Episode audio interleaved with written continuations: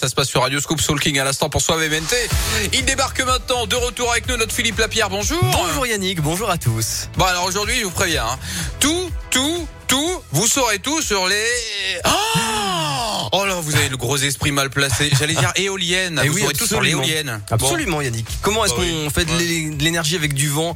Euh, Qui peut monter en haut d'une éolienne? Est-ce qu'elles font du bruit? Pourquoi est-ce qu'on les voit souvent à l'arrêt?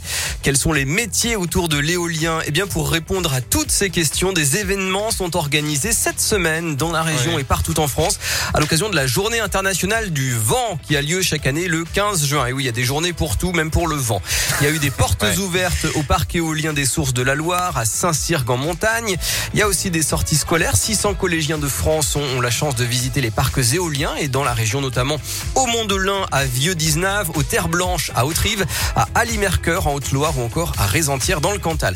Alors ils pourront pas grimper jusqu'à la nacelle hein, évidemment pour des raisons de sécurité, mais ils vont quand même pouvoir entrer à la base des éoliennes. C'est l'occasion d'en savoir plus sur cet univers qui se développe, qui permet de lutter contre le réchauffement climatique, mais qui reste parfois impopulaire. Benjamin Moreau est le délégué régional adjoint de France Énergie Éolienne, porte-parole des professionnels de l'éolien français. La région Auvergne-Rhône-Alpes, c'est pas une des régions où il y a le plus d'implantation d'éoliens. Euh, on est aux alentours de 600 mégawatts de puissance euh, éolienne installée, ce qui est relativement faible hein, comparé à d'autres régions, mais c'est une source d'énergie qui est en développement dans la région, donc avec des objectifs qui sont élevés. Donc euh, il y aura de nouvelles installations dans les années à venir. Le rythme n'est pas suffisant aujourd'hui pour répondre aux objectifs euh, fixés par l'État, hein, mais il y a quand même un développement qui, euh, est important.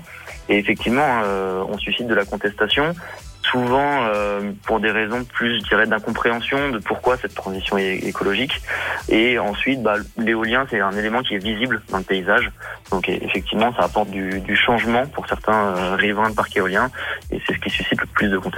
Voilà, 603 mégawatts produits par 103 installations en Auvergne-Rhône-Alpes. C'est l'équivalent de la consommation d'électricité de la population de l'Allier et de la Haute-Loire. L'éolien en Auvergne-Rhône-Alpes représente 2236 emplois.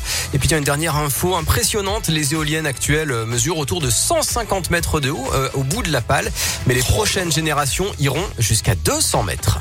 Eh ben, comme ça, vous savez tout. Pour de vrai, maintenant, pour euh, les ces éoliennes. Merci beaucoup, hein, Philippe Lapierre. Vous êtes de retour demain à 11h50. Et en attendant, eh ben, c'est sur radioscoop.com qu'on retrouve cette rubrique en podcast. Merci, Philippe. Merci, salut. Euh, dans un instant, Gail avec ABC. Ça arrive dans quelques secondes pour la suite de votre matinée. Et ça se passe bien sûr chez nous, dans la Scoop Family.